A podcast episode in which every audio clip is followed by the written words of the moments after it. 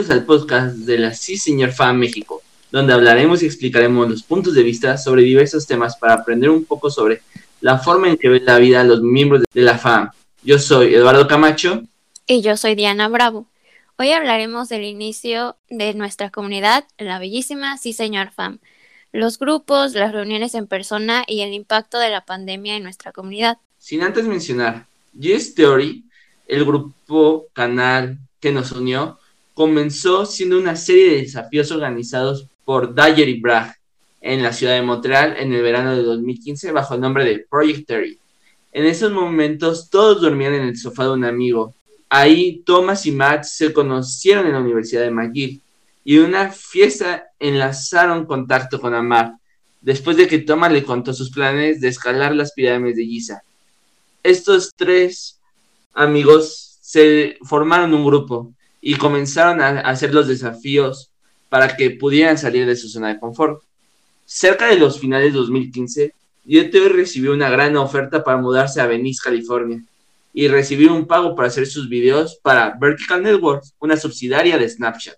Como parte de sus primeras acrobacias videos, tuvieron la idea de acercarse al primer ministro de Canadá, Justin Trudeau, con lo cual obtuvieron una foto navideña para hacer tarjetas para venderlas sin fin de lucro.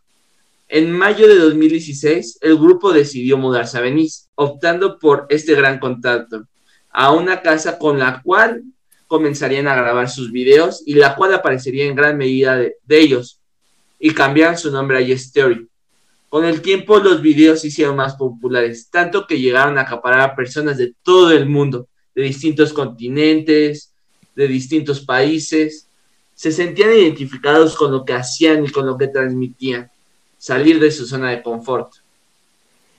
Gracias a Yesterday, la comunidad se hace más grande y se crea un grupo de Facebook internacional donde se comentan las experiencias de cada uno, cómo salen de su zona de confort. Igual se hacen dinámicas para conocer a más miembros de otros lugares. Sin embargo, pues también con el propósito de conocer a personas con las que se tengan más similitudes y se pueda identificar más, se crean grupos igual de Facebook de las diversas regiones y de cada país. Nuestra comunidad inicia en este grupo internacional y ya luego se pasa al grupo de Facebook de México y de ahí sale un grupo de Messenger. Después de eso deciden pasarse a WhatsApp. Como grupo de WhatsApp eh, sí se platicaba, se llegaba a tener comunicación.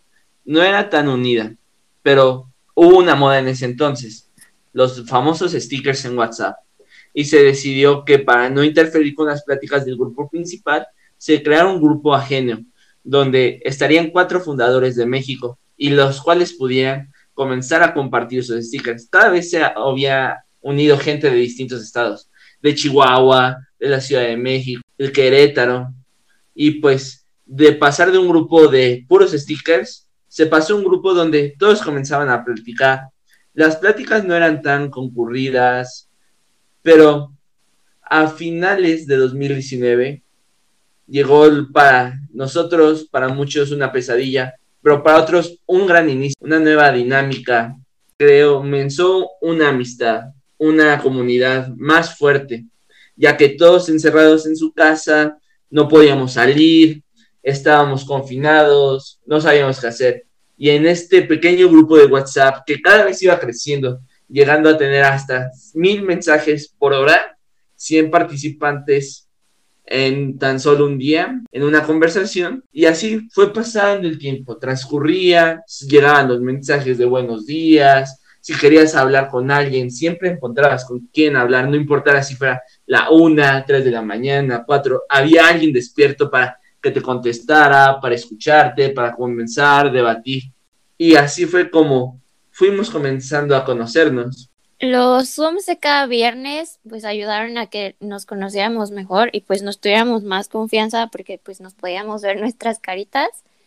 Igual al inicio eran pues como muy poquitas personas, muchos sentían que había como silencios incómodos. E hicimos juegos en esos Zooms, juegos como tranquilos, pero ya después se organizaron cosas más chidas, como bodas, que de hecho este, los niños tenían que hacer sus propuestas a las niñas y las niñas no sabían quiénes iban a ser sus novios, sus esposos. Tuvimos bodas dos veces, tuvimos divorcios también, se organizaron unos juegos, Friday Games. También teníamos Zooms de ejercicio, eh, de videojuegos, igual personitas se reunían a ver películas los miércoles. Con el conocernos más se dio cuenta que teníamos muchas actividades en común, que nos gustaban ciertas cosas y pues se comenzaron a realizar subgrupos de WhatsApp, donde estos subgrupos podías unirte por decir, si te gustaba los videojuegos y querías jugar videojuegos con el grupo, había un grupo específico para que dijeras, hey, ¿quién quiere jugar videojuegos a esta hora? El famoso Among Us, Valorant, Call of Duty. Después existió el grupo de la lectura donde nos propusimos a leer un libro. También existe el Mamadísimos, todo este grupo de mamadísimos comenzó por el reto de 100 días of sweat de Amar y pues decidimos hacerlo. Tal vez no lo concluíamos, pero siempre en ese grupo encontrábamos quien nos apoyara para seguir nuestras rutinas o por lo menos sudar. También se armaron los grupos de aprendizaje, de aprender otros idiomas. Está el italiano con Paula, el alemán con banderitas, lenguaje de señas con Eric. Y cada cumpleaños que venía durante la pandemia decidimos hacerlo distinto. Decidimos enviar un regalito, hacer un mensaje, un video para la persona, para que se sintiera feliz, ya que no podía salir a festejar como uno quisiera. Ya ahorita que estaba más tranquila la pandemia, empezamos a hacer meetups. Se hizo una en Guadalajara al inicio con varios, otras en Ciudad de México, de hecho, la primera en Ciudad de México antes de que estuviéramos encerrados por la pandemia fue el 13 de diciembre de 2019. Estuvo medio raro porque en ese momento pues casi no hablábamos. Sí sentía que era una reunión de un montón de extraños. Ahorita si salimos con alguien que pues no conocemos en persona, no se siente que pues, sean extraños porque nos vemos todos los viernes en los Zooms, hablamos todos los días por el grupo de WhatsApp. Entonces es una dinámica completamente diferente. Y bueno, esa es la historia de cómo un canal de YouTube creó nuestra comunidad. Personas en distintas regiones de México con las mismas ganas de salir de su zona de confort. Esperen el siguiente episodio en dos semanas. Y si quieren participar, y hablar de cualquier tema, escríbanos a nuestra Insta, arroba. Yes Fan México, donde subimos posts de las reuniones, de los meetups, de los Zooms, de las bodas y de las actividades que tenemos. Eso ha sido todo por el episodio de hoy. Nos escuchamos pronto. Bye.